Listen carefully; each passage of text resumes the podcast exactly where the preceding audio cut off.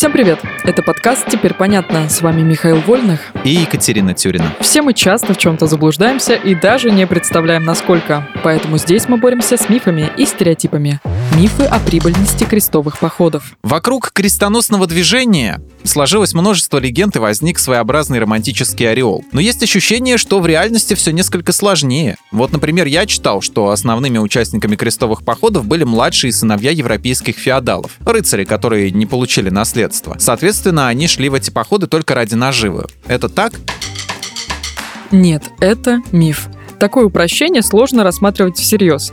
Среди крестоносцев было много богатых людей, а участие в священной войне стоило дорого и редко приносило прибыль. Надо понимать, что рыцарь должен был самостоятельно вооружиться сам, да еще и экипировать своих спутников и слуг. Кроме того, на всем пути в Святую Землю им нужно было что-то есть и где-то жить. На пешую дорогу же уходили месяцы, так что рыцари даже закладывали или продавали свое имущество. Например, лидер первого похода Готфрид Бульонский заложил свой родовой замок. Вон оно как. И они совсем ничего не приносили в качестве добычи или трофеев. Чаще всего крестоносцы возвращались назад с пустыми руками или с реликвиями, которые дарили монастырям. Но участие в богоугодном деле сильно поднимало престиж семьи в глазах остальной знати. Поэтому выживший крестоносец-холостяк мог рассчитывать на выгодный брак. И территории, захваченные в Святой Земле, тоже не приносили прибыли? Тут вообще беда. Эти земли чуть ли не целиком зависели от европейских средств. Чтобы содержать их, короли вводили новые новые налоги. Заморские владения буквально выкачивали деньги.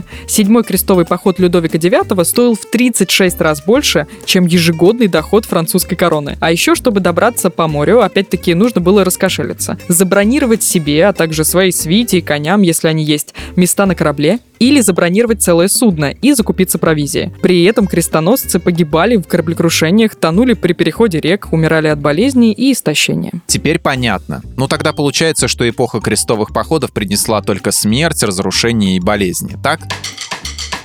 Нет, это тоже миф. Конечно, походы крестоносцев унесли множество жизней и доставили немало бед, но у них были и полезные для развития общества последствия. Например, так как войны на отдаленных территориях требовали постоянной доставки припасов, это подхлестнуло развитие судостроения, а еще плавание по Средиземному морю стало безопаснее и оживленнее, а корабли стали реже терпеть крушение. А еще, наверное, торговля расцвела и обмен товарами расширился. В точку. В Европу с востока попали многие продукты. Шафран, лимон, абрикос, сахар, рис и материалы – ситец, кисия, шелк. После крестовых походов в Европе значительно вырос интерес к путешествиям. Европейцы познакомились с другими народами, культурами и странами и с сочинениями со всего света. Многочисленные тексты античных ученых и философов, утерянные в Европе, вернулись в нее благодаря арабским переводам. Звучит, конечно, здорово, но только нельзя забывать, что все это было достигнуто ценой крови и экономического разрушения территорий современных Сирии, Ливана и Палестины. Многие Многие города и поселения были уничтожены или пришли в упадок. Из-за осад было вырублено огромное количество лесов. А торговцы и ремесленники, которыми раньше славились те места, переселились в Египет. Такова история.